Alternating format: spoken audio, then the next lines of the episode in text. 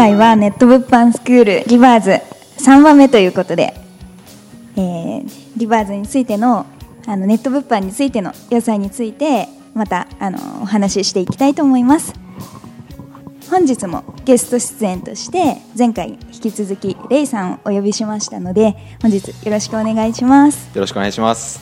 えっと、申し遅れましたが私は、えっと、今回 MC させていただきます物販講師の岸子です。お願いしますお願いします。はい。ということであの前回ですねレイさんはもう、ね、脱サラまでしてネット物販でもうあの会社員の収入以上の利益を得ているっていうことをお話しいただいたんですけどはい、はい。えーと、実際どのようにネット物販で稼がれてるかっていうことを、はい、あのお話しいただければと思うんですけれどはい、はい、えっとですね僕が取り組んでるのは、えっと、物販、えっと、はい、いわゆる転売というものになります、はい、えっと、使ってるところっていうのはメルカリで、えっと、その転売を行っています。はい。はい。メルカリですか？はい。今すごいねあのメルカリ上場とかで盛り上がってるはい、あの噂の、はい、あの噂のメルカリですね。メルカリですか？はい、はいで今までそのレイさんっていうのは、はい、そのネット物販をやる前にメルカリって使われてたんですか、はい、えーと名前知ってるくらいでしたね、本当にあの、はい、物販始めてから本格的に使い始めたっていう形になりますね。あそうなんですね、はい、じゃあえーと、ネット物販始まる前は全然あんまり利用したことはなかったんですね、はい、全然利用しなかったですね。おそれだけど、はい、あの始めようと思われたんですね。はい。えー、とやっぱりその前回の、えっ、ー、と、この放送の時に、あの言ったように、あの誰がやっても同じように、同じような結果が出るっていうところにすごく魅力を感じてこのネット物販を始めたので、とその今言ってくれたようにメルカリっていうふうなものを全然知らなくても始められるっていうところがやっぱり魅力的なところなんじゃないかなと思います。なるほどです。はい、はい、えー、媒体はメルカリを使ってはい。実際どのような手順で行っているんですか？はい、はい、えっとですね、はい、あのメルカリの中で売れてる商品っていうのを検索ができるんですね、はい、はい、でその検索をかけてであの売れてる商品っていうのを見つけてきます。でその後その商品を安く仕入れられるところがないかなということでネットショップをいろいろ回ってみて探してきて安く仕入れてでそれを売っていくっていうのが大まかな流れですね。なるほどです。わ、はい、かりやすいですね。あありがとうございます。はい。その時にあの、なんかポイントとかありますか？ポイント。はい。うんとそうですね。あの商品を探していくっていうところに関しては本当にもう何回も何回も自分で探していくっていうふうなことしか、はいはい、あの自分の中にスキルとして身につけるっていうのはできないんですけれども、はい、あの売っていくあと対応していくっていうところでは、あのそうですね。あの必ずそのメルカリの先っていうのにはあの、はい、人がいると思うので。うんその人に対してできるだけ失礼のないように気持ちよく物を買ってもらえるようにっていうところはすごく意識しているところですね。なるほど。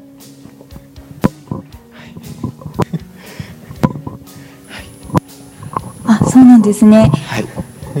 まあネット上ではいやられてると思うんですけれど、うん、はい。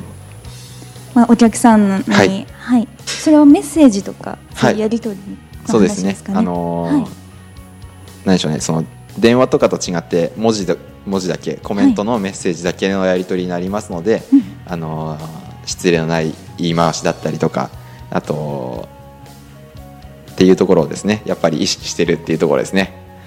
それだとやっぱ売れ売れ行きが上がっていく。そうですね。あのー例えばそのこのかこの商品買いたいんですけど例えばサイズがどうですかとかあのなんか付属してるのを教えてくださいとかっていうふうのにあのきちんと答えることによって商品売れていくっていうふうな場合っていうのはやっぱりありますのでそこら辺の対応がやっぱり丁寧であればあるほどやっぱりその売れ行きっていうのはそのまあ場合によったりもしますけどやっぱり上がっていくっていうのは自分の中で実感しているところです。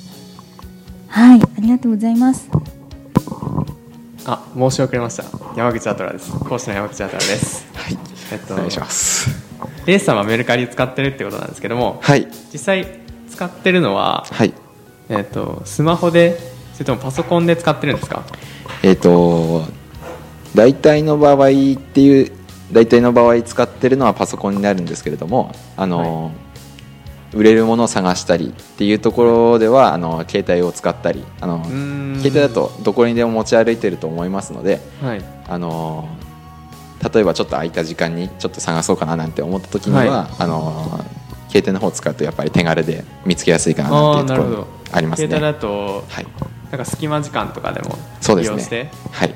やることできますもんね。そうですね、うん。あの僕自身はその会社辞めてから本格的に始めちゃいましたけど、あのはい。副業として会社員でやられる方なんかでは、い。あの仕事の合間のトイレでちょっとスマホ見るのとはい。一緒にやってみたりそそのトイレの中でちょっとスマホを見たりとか、あとは、えー、とその昼休みとかあの、パソコンその仕事の休憩の合間とかにもできると思いますので、すごくはい。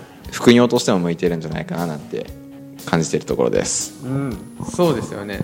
実際岸子さんも会社員経験はい。あるじゃないですか。はい。そういう時とかってやっぱりそういう休憩時間とか利用してってやっぱりできそうですかね？あそうですね、まあ、休憩時間、まあ、業種にもよると思うんですけど、まあ特に営業職の方とかは、うんはいあのまあ空き時間って自分で作れやすいと思うので、はい、そういう方はいいなと思いますし私はあの IT 系の企業だったので、うん。あの休み時間が1時間しかなくて、うん。まあ、休み時間はできないんですけど、まあ、一応ツールとかが、まあ、スクールにはあるのでそちらであの出品予約とかしていけばもう全然余裕ですね。うん。はい、なるほどですね。僕はちょっと会社員経験はないんですけどはい、まあ大学生の時にはい。ビジネスを始めたので、はい。大学生がそのメルカリ使ってはい。あの物販やるやるってなったら多分大学生ってだいぶ時間あると思うんですよね。だと思いますね。あのそれこそまあ本当はダメですけど、はい。授業中にこはい。そこそ、こそこそ携帯触って、はい。ポチポチやるっていうのも、まあ、できないこともないですけどそうですね。まあ、それはちょっとあのそのせいでちょっと先生に怒られたっていうのは僕にはちょっと言わないでほしいんですけども そうですね。あのまあ、その休み時間とかでも利用してはい。やったりとかそれこそあのバイトバイトしてやる、バイトしてお金稼ぐっていうのが普通だと思うんですけどはい。それをメルカリで稼いででその代わりバイトは行かなくていいってなったらだいぶ時間もまた有効に使えるというかはいそうだと思いますね。あの肉体労働じゃなくてちゃんと、まあ、頭使ってというか作業家でもできる作業っていうのはすごい魅力なんじゃないかなってはい思いましたね。はいだと思いますね本当にあのーやったらやった分だけやっぱりその利益っていう結果で跳ね返ってくるので、それはやっぱりうん嬉しいところ、モチベーションのそうですよね。維持っていうところでもやっぱりいいところだと思います、うんうんうん、なるほどですね。どうですか、岸子さんは？そうですね、まあ、ネット物販やる中で、まあ、いろんな学生の方でも主婦の方でも、まあ、どんなご職業の方でも、はい、できるとうまいことあのやり方っていうのは本当にいろいろあるので例えば、まあ、うちのスクールの方で、まあ、18時間労働の方であっても、あのまあ、外注化っていうですね人にその作業を任せるっていうやり方うん。を行えば、うん。あの時間が本当に少なくても1時間2時間1時間ぐらいで、はい。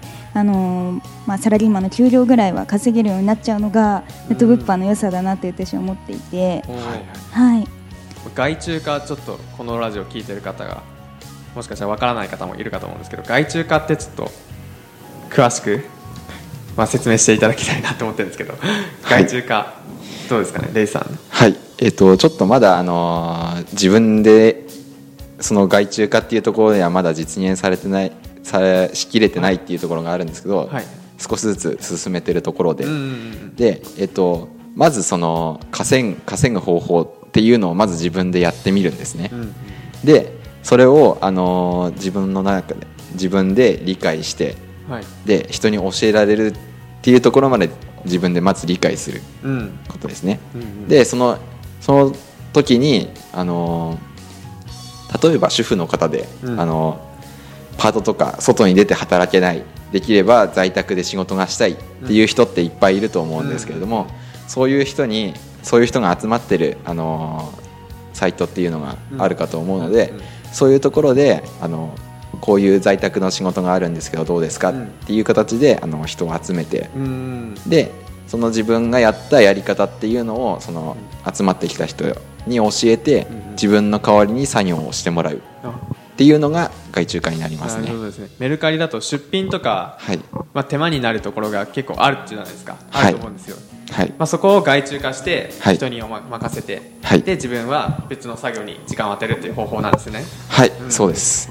なるほど。分かりました、うん、まあそうですね。メルカリ、まあ、やっていく中でいろんな作業あると思うんですけど外注をうまく使うことで、はい。より大きな利益をお稼ぐことができるということで、はい、うんそうですね。まあね、あのーすごい、まあ、画期的というかはい、今までなかったやり方と思うので、うん、そうですよね、うん。その外注って人に人を雇うみたいな感じだと思うので、はい、はい。すごいですよね。なんか サラリーマンとかだともう雇われたまんまですし、はい、ちょっとそそれできるのかなって不安なんですけどはい、はい。そこはどう解消する、はい。同じようなことですね。会社でもいろんな仕事がある中ではい、人を雇って、まあ、まず言ったら社長が仕事をしきれないから社員さんを雇ってでその社員さんに仕事をお任せしてでその報酬として、まあ、給料としてお,、まあ、お渡ししてるっていう、まあ、同じようなことを今度は自分がうん自分が社長になったようなはい、気分で気分というかあのやり方ではい、自分が社長としてで外注さん、まあ、人にお願いして作業をお任せして。っていうことで時間効率はい。効率化して、より作業を分担してでまた収益としても大きく稼ぐことができる。っていう部分がすごいあのメルカリでは大事になってくるんじゃないかなとはい、思いますね。はい、うんまさにその通りですね。これからどんどんその外注化っていうものを進めて利益を伸ばしていけたらなとちょっと考えているところですね。ですね。もうその外注に進ん外注化を進める段階に来ているという。はい、おおなるほどですね。レイさんもはい、あの実績実際に出されている方で、はい。今後どんどんもっと売り上げを上げていきたいということはい、そうですね。なのでまあねこれも、まあ、レイさんが特別だからというよりははい、あの、まあ、前回のほあのラジオでもお話ししたように、はい、まあ、ちゃんとはい、あの教えてもらえる人っていうのにあのお願いして、はい。教えてもらってこういうふうになれたと思うので、はい、うん。まあ、ぜひ、まあ、このラジオを聞いてる方でも実際にどうやればいいのかということだったりを、まあね、聞いてほしいなと思います。はい、そうですね。ぜひともっていう形ですね。はい、はい。ありがとうございます。はい、はい。じゃあそろそろ時間の方が終わりに近づいてるんですけども、はい。まあ、今回はちょっと具体的な方法ということで話してきましたがはい、うん。まあ主に外注化とかをメインにメインに話していったんですけどどうかな、うん、伝えられました？言いたいことは？そうですね。大体言えたんじゃないかなと思いま言す。い。ましたかね。はい、ありがとうございます。はい。じゃあもっと、はい、あのこのラジオ聞いててもうちょっと知りたいな詳しく。これであの伝えきれてればいいんですけど、まあ、それぞれあると思うので、まあ気になった方はあの LINE アットの方にお問い合わせいただければ、はい、個別で対応いたします。はい。あはい、じゃあありがとうございます。ありがとうございました。ありがとうございました